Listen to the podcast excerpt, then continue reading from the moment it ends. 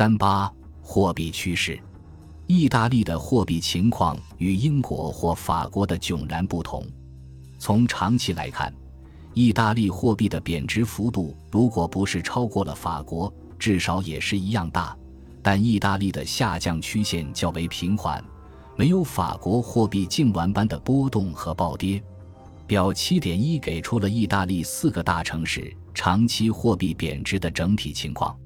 许多历史学家坚持认为，中世纪和文艺复兴时期欧洲的货币贬值的确是一场灾难，是其经济不景气和混乱的根源。实力见彼得斯布福德的《货币及其用途》第十三章贬值的灾祸。简单化的论断并不可怕，可怕的是这种错误的判断。如上所述，必须区分旨在增加财政收入而进行的税收贬值和旨在增加货币流通量而进行的贬值。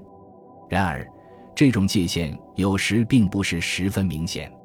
某种情况下，货币贬值的决定是在财政和货币的双重压力下做出的。此外，鉴于铸币厂必须在其中运作的制度环境和经济条件。维持货币稳定不总是维持生产活动的妙方。为维护银币和小额货币的稳定性而采取措施的后果是，在相当长的时期内，铸币的进一步发展受到了阻碍。这反过来又使国内市场的支付手段匮乏。如前所述，加洛林体系中只有一种面额的货币，即银币。这在一种原始的经济体和社会中行之有效，因为那里很少有贸易活动，而且物物交换非常普遍。然而，到了十一世纪，欧洲经济变得越来越复杂，仅限于单一面额的货币体系变得越来越繁复。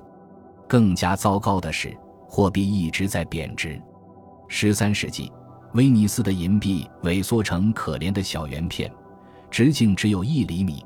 重量只有零点零八克，银币轻的能浮在水上，又薄又脆，拿在手里都怕碎了。目前还不清楚为什么威尼斯银币如此迅速地陷入了如此悲惨的境地。威尼斯人可能想通过抬高金属的价格，来把中欧银矿生产的金属吸引到他们的城市中，而如前文所强调的那样，这导致了货币的贬值。威尼斯急需白银，以在中东市场上购买东方产品。如果这意味着货币贬值，那么威尼斯为此做好了准备。然而，威尼斯似乎是一个极端的例子，尽管其他地方的情况也不尽如人意。在热那亚，到一千二百年，银币已经被削成只有零点二八克重的薄片。就在这个时候，第一次重大的货币体系改革开始了。看来，到意大利北部参加第四次东征的十字军带来了相当多的银子，他们用其购买船只、食物以及雇佣水手。尽管如此，一千二百年前后，在热那亚和威尼斯，多种面额的银币被铸造出来。这些银币被称为大银币，其银含量让人想起查理曼的银币。热那亚大银币重一点七克。值六枚当地的旧银币，即现在的小银币。威尼斯大银币重二点二克，值二十六枚当地的小银币。对这些新硬币的需求一定很迫切，人们立即喜欢上了新硬币。意大利和国外的铸币厂也都很快开始铸造新币。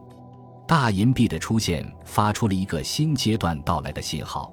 其实，多种旧银币成倍增多，很快。相继出现了特列纳、夸特里诺、瑟西诺以及一索尔多、二索尔多、三索尔多和五索尔多面额的银币。然而，一千二百五十二年，神奇的时刻出现了。那年，佛罗伦萨和热那亚几乎同时发行了重约三点五克的纯金币。这一大手笔打破了数百年来加洛林王朝的单一金属货币体系，走上了双金属货币体系的道路。佛罗伦萨的佛罗林金币很快成为国际上首选的交换和支付工具，在整个欧洲，人们都在效仿佛罗伦萨和热那亚，通过铸造金币的方式走向成功。说来奇怪，威尼斯效仿佛罗伦萨和热那亚的行动进展缓慢。威尼斯金币及杜卡特，直到一千二百八十四年才出现。威尼斯人可能对创造一种与其大银币竞争的硬币持谨慎态度，毕竟他们的大银币在东方颇受欢迎。此外，威尼斯是德国银币的首选市场，大银币和金币也是很薄的硬币。如前所述，整个中世纪欧洲的贵金属供应都不足。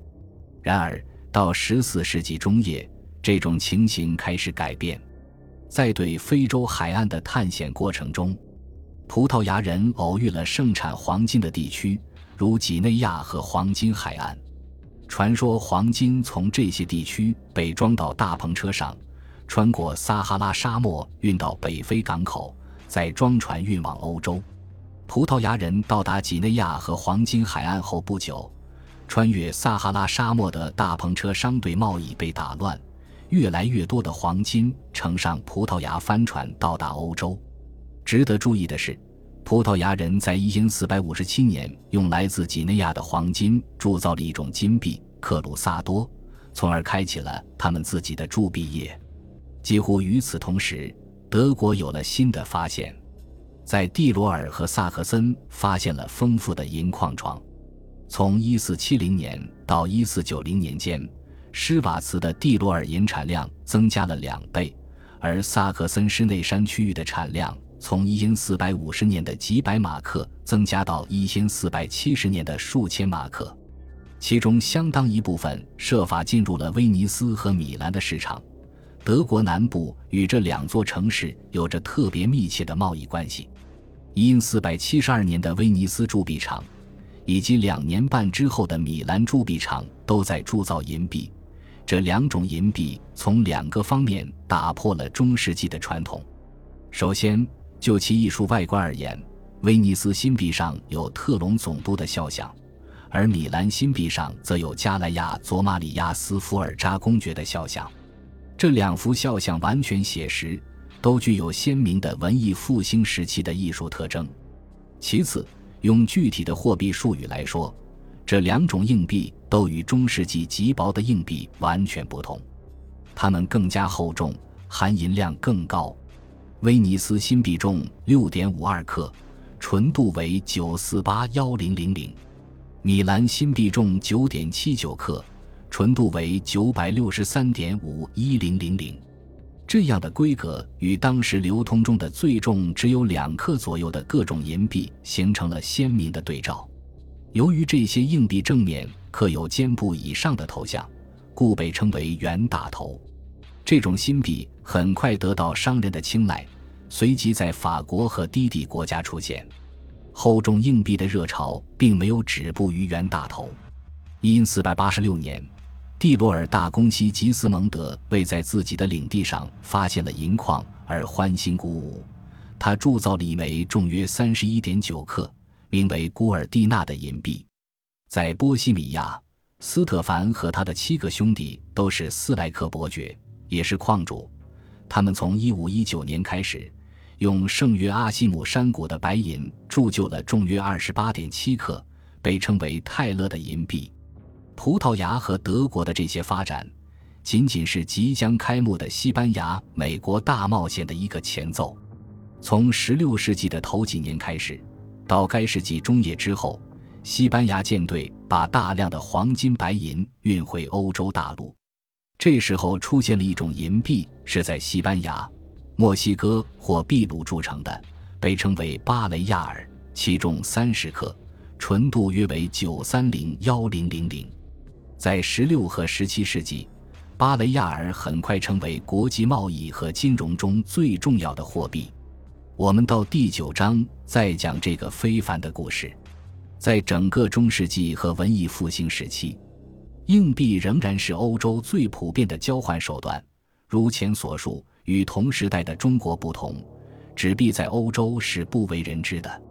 但从十二世纪开始，在最发达的地区，硬币逐渐为银行活动所创造的货币所补充。也就是当今经济统计学中出现在存款标题下的货币，对于那些经济学的门外汉来说，“存款”这个词可能会使之产生误解。人们可能会误以为这个词指的是实际存放在银行的真正的现金数额，但实际上，只有一小部分被定义为存款的钱真正存在银行里，大部分存款是无形的，只存在于银行账目中，是银行家根据他们承担风险的意愿创造的。十六世纪的一位佛罗伦萨编年史家风趣地将这种存款称为“墨水钱”。银行和银行家这两个术语首次出现在十二和十三世纪由公证人经办的房地产器具册中，他们当时指的是货币兑换商。鉴于当时流通的硬币种类繁多，货币兑换在各大市场上是一项相当重要的活动。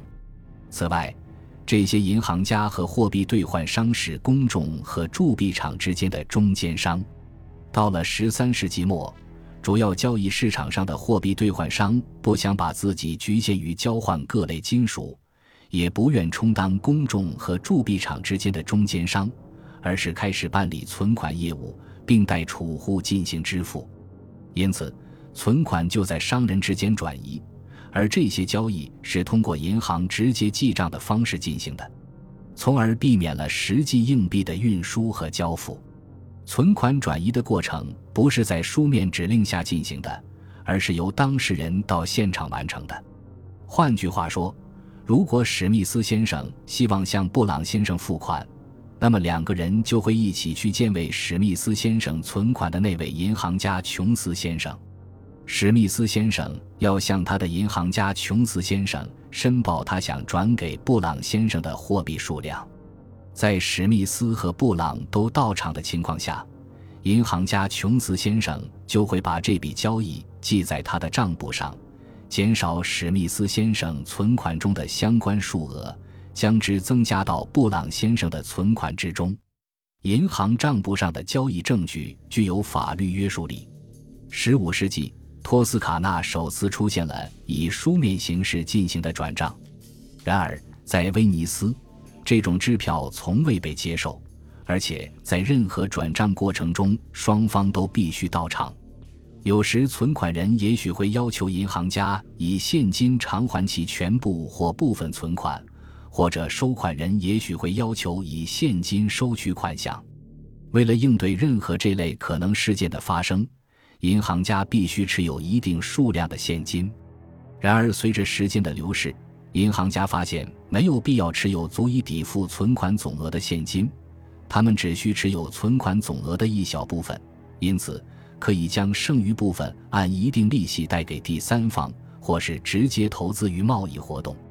换句话说，银行家们意识到，他们可以在部分储备金的基础上进行运作，这就是银行货币的起源。莱因霍尔德·西穆勒教授在一篇论述威尼斯货币的优秀文章中指出，早在一千三百二十一年，威尼斯的银行家就已经通过这种部分准备金制度创造了银行货币。银行家们在接收存款的基础上创造货币，增加了市场流动性，缓解了整个中世纪贵金属短缺对欧洲经济造成的货币紧缩。此外，银行家的工作还推动了储蓄的投资。英国的货币流通比欧洲大陆更为统治，公众没有接触到太多币种，因此货币兑换商并不多。然而，上述发展也发生在英国，尽管在英国是由金匠而不是银行家货币兑换商吸收存款，并在这些存款的基础上发放贷款，创造货币。如前所述。银行货币的创造总体上是一种良性的经济发展，然而它也带来了一些相当大的负面影响。当时的经济很脆弱，恐慌情绪会在商人中迅速蔓延，船只失事频繁，战事频发，商人经常成为外国政府诡计下的牺牲品。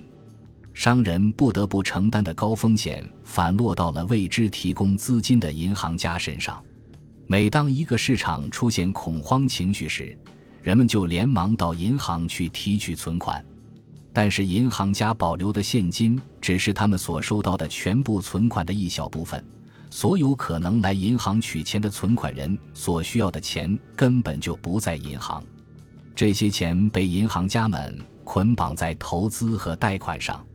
在今天类似的情况下，中央银行可以作为最终贷款人进行干预，但那时候没有中央银行，恐慌常常导致银行倒闭，因此。中世纪和文艺复兴时期的银行历史是一段令人哀伤的银行接连破产的故事。在一些最重要的市场上，有人为对这种情况采取补救措施做了有趣的尝试。在威尼斯，因三百五十六年和一因三百七十四年都有人倡议建立一家将储备金维系为其全部存款的公共银行。一五八七年，还是在威尼斯。里亚尔托广场银行正是出于这个目的成立了。这类银行仍然可以进行转账和协助支付，但它不创造银行货币。一四百零一年，在巴塞罗那，巴塞罗那货币交换公共银行被禁止向私人经销商提供贷款，并不得不将其贷款活动限定在向国家提供贷款的范围内。但这些权宜之计无法解决银行作为货币创造者所面临的根本问题。